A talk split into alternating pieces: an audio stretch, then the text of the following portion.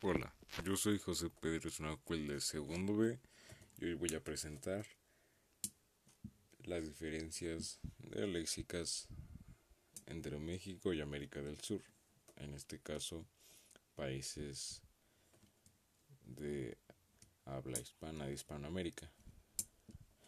El español o castellano, pese a ser uno de los idiomas más hablados en todo el mundo, conserva una considerable homogeneidad. Sin embargo, existen diferencias lingüísticas perceptibles entre sus dialectos y especialmente entre España e Hispanoamérica.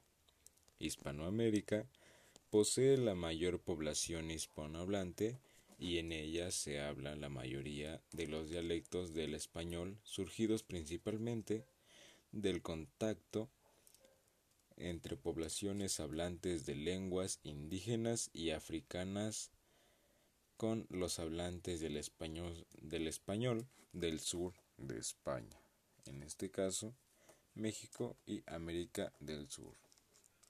Es un poco corto, lo sé, pero pues es lo que he investigado. Gracias y espero que le haya gustado. Adiós.